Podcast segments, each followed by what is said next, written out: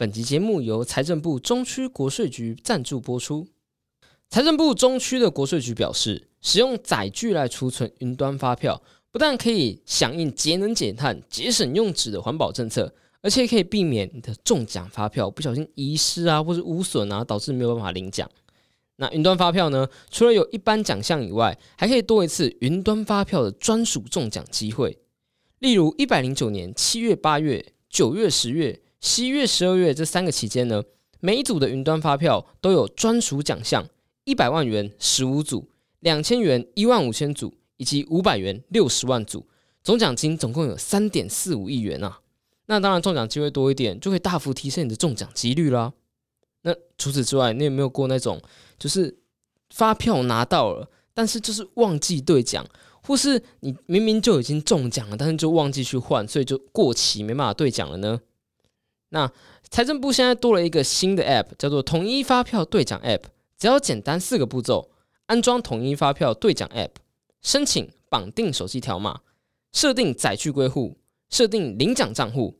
只要这样子，五分钟轻松就搞定，立即就可以享有自动兑奖、中奖主动通知、奖金及时入账，真是省时又省力啊！好。那节目开始喽！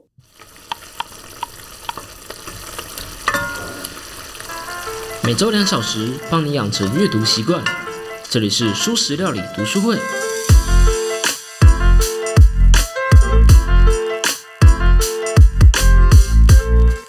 Hello，Hello，大家好，我是主角小 P。今天节目的题目叫做“剑桥分析”，真的有用吗？我们今天要来继续谈那个雨果·梅希尔的《为什么这么荒谬还有人信》这本书。你有听过剑桥分析吗？就是这是一个上一年还蛮大的一个事件啊，叫剑桥分析事件。这个事件大概是这样子：就是有一间公司用免费的测验，然后来还有 FB 的数据，然后来收集你的个人资料，来分析你的喜好，来分析每一个个人的喜好。接着再借由投放特定的广告啊、假新闻啊，来影响人民的投票，甚至他们还说他们可以影响大选。啊，这个事件呢，那时候真的很骇人听闻啊！如果你没有听过的话，那小 P 我来大概简述一下发生什么事情好了。嗯，事情大概是这样子的，在二零一三年的时候啊，FB 上面推出了一堆心理测验的小游戏。我相信所有人都或多或少玩过了，我有玩过，我相信你一定有玩过，除非你完全没有碰 FB，就是那种按一下游戏就跳出一个框框，说哦是否愿意让这个游戏取得你的个人资料。那大部分的人在这个阶段呢，呃，包括我，就像是看那种使用条款一样，直接按同意，然后接着就会跳出哦你是什么什么人格啊，你的名字叫什么啊，什么嗯。什么前前前世啊？你前前是谁啊？你很像动漫哪一个角色啊之类的？反正就是一些嗯心理测验嘛。这些东西啊，其实那一段时间真的是可能是因为是新的东西吧，就感觉还蛮好玩的。可是这时候就有些公司开始搞鬼了。嗯，在二零一三年那时候，也许是因为人们对自己的资料还没有那么大的保护意识吧，所以有些公司啊，就借着这些游戏来收集你的个人资料。因为他们在一开始的时候就告诉你了嘛，就会问你说：“哦，你是否让愿意让这个游戏取得你的个人资料？”啊，我们都直接按同意嘛，所以他就把你的个人资料拿来啦。然后接着呢，他就会开始可能转卖资料，或是借有一些心理学、统计学的东西来了解你到底喜欢什么东西，精准的投放广告给你，就像是哦，你这个人格的人，你这个性格的人，你这个仔仔爱买模型，那我就把万代的广告全部都塞给你，这种感觉。而其中呢，剑桥分析这种公司，这间公司就是专门在做政治广告投放的。举例来说好了，根据二零一九年在 Netflix 上映的《各自风暴》剑桥分析纪录片，那那时候刚上映的时候，小 P 我自己就把它点开来看了。那那时候我才是他和朋友一起看的，那时候的确是有一点震撼了我自己啊，因为那时候我没有想到数据可以带来这样的事情。嗯，就是。根据纪录片的说法，剑桥分析会用各种方式，甚至包括一些违法的方法，来搞到每一个人的数据。接着分析选民会在意的议题啊，和你的个性，然后给你一堆假新闻、不实的广告，可能还有一些政治迷因之类的。那目的就是在挑起你的仇恨情绪，让你失去冷静的思考。这种感觉有一点像侧翼粉砖啊。嗯，反正据说在二零一六年的时候，剑桥分析就是促成了川普当选的最大的那个推手，应该可以这样讲。就简单来说，剑桥分析在帮川普做社群炒作了。那时候，那我觉得看完纪录片之后，你可能会觉得这个很恐怖，可是又会觉得离自己好像很遥远，因为美国大选嘛。虽然我们台湾人都在火美国大选，但是说真的，它就离我们这很遥远嘛。可是其实东西，剑桥分析是离我们非常近的东西。为什么？因为根据那个纪录片里面一张闪过的照片，它里面有讲到说，那个他们的服务范围，其中台湾就有被标出来，台湾就在他的服务范围内。这样讲是不是突然有点鸡皮疙瘩了？是不是觉得太可怕了？数据是新的石油啊，谁掌握了数据，谁就可以操控人民；而谁可以操控人民，谁就能操控选票，就能掌握大权。剑桥分析一定。不是唯一一间这么做的公司，甚至可能不是做的最大的一间，只是刚好被爆出来，所以被大家拿出来骂而已。哈拉瑞不是也说了吗？我们所做的决定会根据数据而来，掌握数据，谁就掌握了未来。但是真的吗？雨果梅希尔表示没那么简单。我们来说一个故事吧。留着小胡子的希特勒在那个监牢里面写着《我的奋斗》的时候。曾经就深入的思考过政治宣传这件事情，他直接写出了人们就是一群小孩，容易糊弄，容易上当，所以你只要不断不断的重复进行宣传，直到最后一个人都理解这个主张，你就可以掌控人群了。没错，希特勒的结论出来了，剩下的就是他的行动。在希特勒当上了总统后，和他的宣传部门一天二十四小时的。每天都在说说服群众，在什么电影啊、广播啊、书籍啊、海报，你一切可以想得到的当时存在的媒体，他都在大肆的毁谤犹太人，塑造反犹太的主义。这几年有一个两个啦，有两个经济学家，一个叫做尼科沃伊兰，他另外叫做汉斯，他们做了一个调查，就是说看看现在的德国人反犹太人的程度，就就发现。曾经有被纳粹的宣传机器给宣传过的人，尤其是那些就是一九二零到一九三零年代那个时期出生的人，他们在童年时期就刚好接触了这一段宣传期。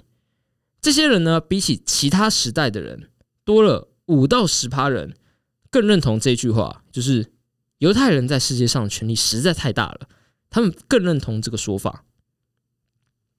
但是我们只看这层数据是不够的。如果要证明这个宣传有效，证明他们真的比较敌视德国人的话，我们还要看的是有多少人因为这个宣传而改变了想法。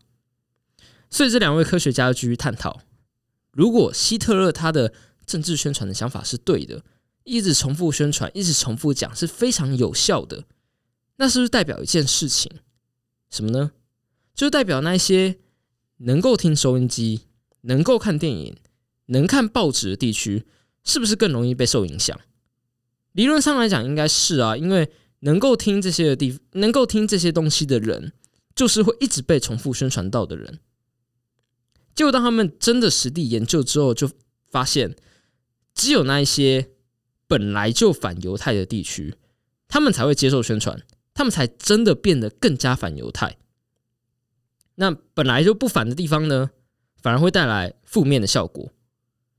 也许是因为那些本来就反犹太的地区，他们觉得政府这样宣传是表示上面的那些人支持他们反犹太，所以他们就更加能够表态，更能名正言顺的去反对犹太人。那对于那些不反对的地方呢？这样的宣传就是反而让他们觉得说这件事情肯定是有鬼或是怪怪的，反而触发了他们更加的不反犹太人。嗯。听起来有点复杂啊，不过我觉得听起来很像一个我们之前讲过的东西，就是那个那个逆火效应，还记得吗？就是如果你有强烈的政治立场，那这时候你突然接收到一个反向的证据，反而会导致你更强烈的反弹，说我没有这证据是假的，这样子。可是这种事情宣传这种事情，还有一点不太一样，和逆火效应不同是什么？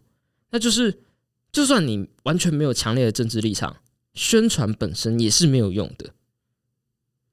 嗯，我们我觉得或许二战距离我们太远了，所以我们应该要来讲一点近一点的事情好了。例如呢，我们的左边邻居，嗯，说到大外宣啊，说到政治宣传，说到。控制人民思想。如果你没有想到我们的邻居的话，那你还真的不像是一个台湾人呢，对吧？在十几年前啊，中国还是采取这种强烈的政治宣传的方式来做大外宣的。那时候就有一份报告指出，一九九零年代的暴力宣传是几乎没有任何用处的，反而是让当地的人民更加的反弹官方的媒体。所以，当他们一旦出现了一个非官方的软体，例如像是那时候的微博，也许现在已经变得比较像官方媒体了，但在那个时候，那还算是一个非官方的论坛。当它出来之后，大部分的人就用这种非官方媒体作为主要的资讯来源了。他们反而不喜欢他们每天都接触到、每天都被宣传到的官方媒体。而现在就是当下，中国已经从暴力说服转向另外两种方式了。第一个方式呢，就是限制关键字，让某一些资讯难以被取得，用中国专用的网络啊，要出去要翻墙啊，来增加阻力这种事情，这大家应该都很熟悉了嘛。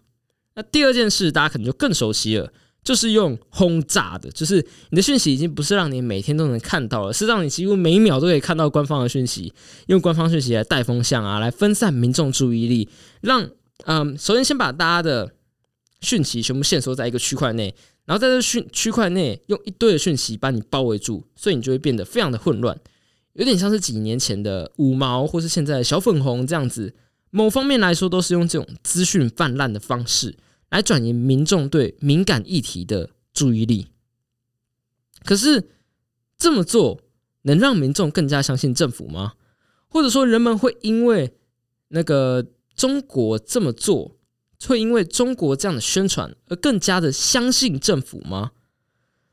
嗯，我觉得或许更有可能的解释不是那一群人变得因为宣传而更相信政府，而是因为那些跟宣传本来就有相同想法的人，例如反犹太的人，就可以更加名正言顺的发表意见，所以他们讲话就更大声了嘛。而我们看中国的宣传，或许。人们就是现在的中国人，我们会感觉他们是支持政府的。可是他们支持政府是因为宣传吗？还是因为以目前来说，中国就真的是，呃，可能某方面来说算治理的很好，所以他们才能保持每年的高经济成长率。也许对人民来说，他不是真的信任政府，可是他尊重并且支持政府，因为对他们来说，中国政府的确做的不错。好。简单来说呢，这两个例子就是在论证宣传其实是没有那么大用处的。那我们就回到剑桥分析上，宣传如果没有用处的话，精准投放广告真的有用吗？我觉得我说什么不重要啦，我们得要用数据来面对这个数据。二零一七年的时候，有一个报告指出呢，针对特定对象的广告是可以带来效果的。因为意外吧，你可能要觉得我说没有带来效果，没有，它是可以带来效果的，只是效果非常的小而已。他们在把广告投给了上千万人之后，大概可以增加十多个购买量吧，真的是蛮少的哦。那商品广告的用处，嗯，我个人觉得啊，商品广告的用处主要是有两种，一种是你让不知道产品的人知道这个产品。这方式就是让你产品有所曝光，让你的品牌曝光，让更多人知道你的存在。那第二种可能的用处就是产生好感，试图让已经知道这个产品的人改变对你的产品的看法。举个例子来说好了，如果你只知道可口可乐而不知道百事可乐，那你想喝可乐的时候，你就只会考虑可口可乐嘛？这就是曝光。可是如果你已经两个都知道了，也都试过了，那你喜欢什么可乐，就会去买那个可乐。广告顶多就是提醒你说：“哦，我还活着，我还没有倒哦。”广告可能没有办法让讨厌可口可乐的人去改变他的看法。所以商品广告虽然可能有两个用处，但第一种曝光或许真的有效果，第二种却嗯，你很难说它的效果到底真的是不是真的存在。以现在来说，没看到什么东西有在嗯有一个明确的数据表示说广告真的可以改变别人对这个产品的看法。大部分时候，如果你的民众、你的那个、你的消费者已经用过你的产品之后，实际体验的经验会直接取代广告的效果。精准投放的用处，大概时候只能是让那些想要买你的产品的人知道你这个品牌，曝光，仅此而已。而且，我上面这全部讲的东西，都只限于产品的广告。如果我们在谈到政治宣传的话，那就几乎是没有任何效果了。我觉得问题就是在这里，就是嗯，就算它真的像产品广告一样好了，那政治宣传的效果也不大。原因是因为如果我们前面讲是对的，那民主党和共产共和党几乎都，我觉得他们已经不需要第一次曝光了啦。所以，我们刚刚前面讲的两个曝光和改变你的呃品牌形象这两个，你只有第一个曝光是有用的，是比较可能有用的。但民主党和共和党已经不需要第一次曝光了，大家都知道民主党和共和党是谁了。但在这个情况下，宣传就真的就没什么太大的效果了。耶鲁大学的汤普森教授就表示说，剑桥分析的研究啊，其实是基于所谓的呃流行心理学这这个该说是学科吗？又不太算学科的一个东西，英文叫 pop psychology。简单来说，就是一个未经验证。不被学术承认的心理学理论，所以剑桥分析到底是一个什么样的事件呢？我觉得剑桥分析的确是一个大骗局，可是他的骗，他不是骗数据而已，他是连投资他们公司的人都骗。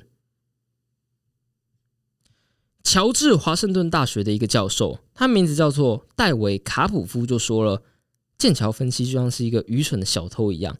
他千辛万苦的进到金库里面，却只从里面拿了一袋不值钱的人工钻石。政治宣传没有用处，那为什么我们会觉得政治宣传有用呢？这个时候，我们就要说到假新闻了。剑桥分析在试图影响选民的时候，就使用了假新闻这种东西。他们说是为了要让川普的支持率提高了。那因为为了要让他提高嘛，所以就做了很多对川普好、对希拉蕊不好的假新闻。在那个时候，嗯，就算现在这个时候啊，蛮多台湾人都是支持川普的，可是我们应该还是会觉得这种假新闻的操作很坏吧？嗯，或者我们再举一个近一点的例子好了。如果你觉得川普这个例子不太好的话，我们就举某一个大家可能会比较。啊，比较赞同的例子，例如某韩市长嘛，那一段时间不就是充斥着各种假新闻和夸大新闻吗？中天还因此被下架之类的。嗯，我们就会很不明白，说为什么有些人会相信这一些明显是假的新闻吗？假的新闻呢？是不是人类真的那么容易被骗，连那么假的事事情都会相信？那其实雨果提出来解释非常简单，原因就是那些相信假新闻的人。不是真的相信假新闻，他们本来就是钢铁韩粉，他们本来就是川普的铁杆粉丝。我记得在前几个礼拜的时候，如果你有在听敏迪选读的话，敏迪就有说过，有一个论文就指出了假新闻这种东西，实际上真正看到假新闻的人是那些极端的支持者，而那些极端支持者不过占所有人的可能一两趴而已。我们都觉得假新闻本来的目的是想要吸引那些摇摆不定的中间选民，来借此影响选举，对吗？因为中间选民才是真的决定选举走向的人。极端的人，他不管看到什么东西，他都会往他支持的那阵营投。只有中间选民，他们才会左右不定。我们都觉得假新闻是要来影响他们的，可是中间选民根本就不会去看这些新闻。大部分的人，尤其是像我们这种人。我们会分享假新闻，原因只是因为我们觉得这新闻很好笑，我们觉得这新闻很好玩，它有娱乐价值，它可以当一个迷因，所以我们才会分享它。好，既然我们这种中间选民是不看这些新闻的，我们不是他的受众，那为什么极端者要看这些新闻呢？毕竟，就算他们不看这些新闻，他们还是会支持嘛？为什么要把这些新闻给他们看呢？是的，他们会支持。可是，就像纳粹政府的恐怖宣传，实际上带来的是让本来就不喜欢犹太的人可以正当的讨厌犹太人。假新闻是可以让极端者正当的支持他想支持的人。假新闻其实比较不像是政治的武器，更像是安慰剂。因为在那时候美国大选时，大部分媒体都反弹川普，所以川普的支持者需要这些假新闻。因为其他所有媒体都在打韩国语，所以中天才需要制造这些假新闻。宣传并不是一个带来什么新观念的武器，它是加强本来人们既有的想法。我们会觉得社群媒体啊带来了两极化啊，我们会觉得极端者越来越多啊，更有可能是因为本来两个极端的就都有人了。可是因为社群媒体那些少数极端的声音被放大了，所以我们才会觉得他们的人很多，我们才会觉得世界很两极。毕竟中间的人那一群人，他们可能没有那么稳定、那么特定、那么极端的立场，他们未必会表态。可是已经站在极端的人，无论如何都会大喊。我个人觉得啦，或许这样讲可能会让某些人不高兴，但我个人觉得极端的人。就是雨果所说的不开放、不警觉的人，但是开放、警觉的人还是多数的。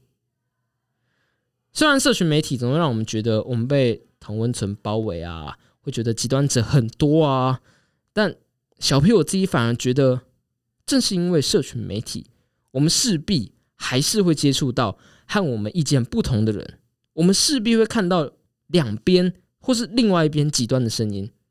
就算是 FB 的演算法，就算是 Google 的演算法，也没有办法让我们只在同温层里面。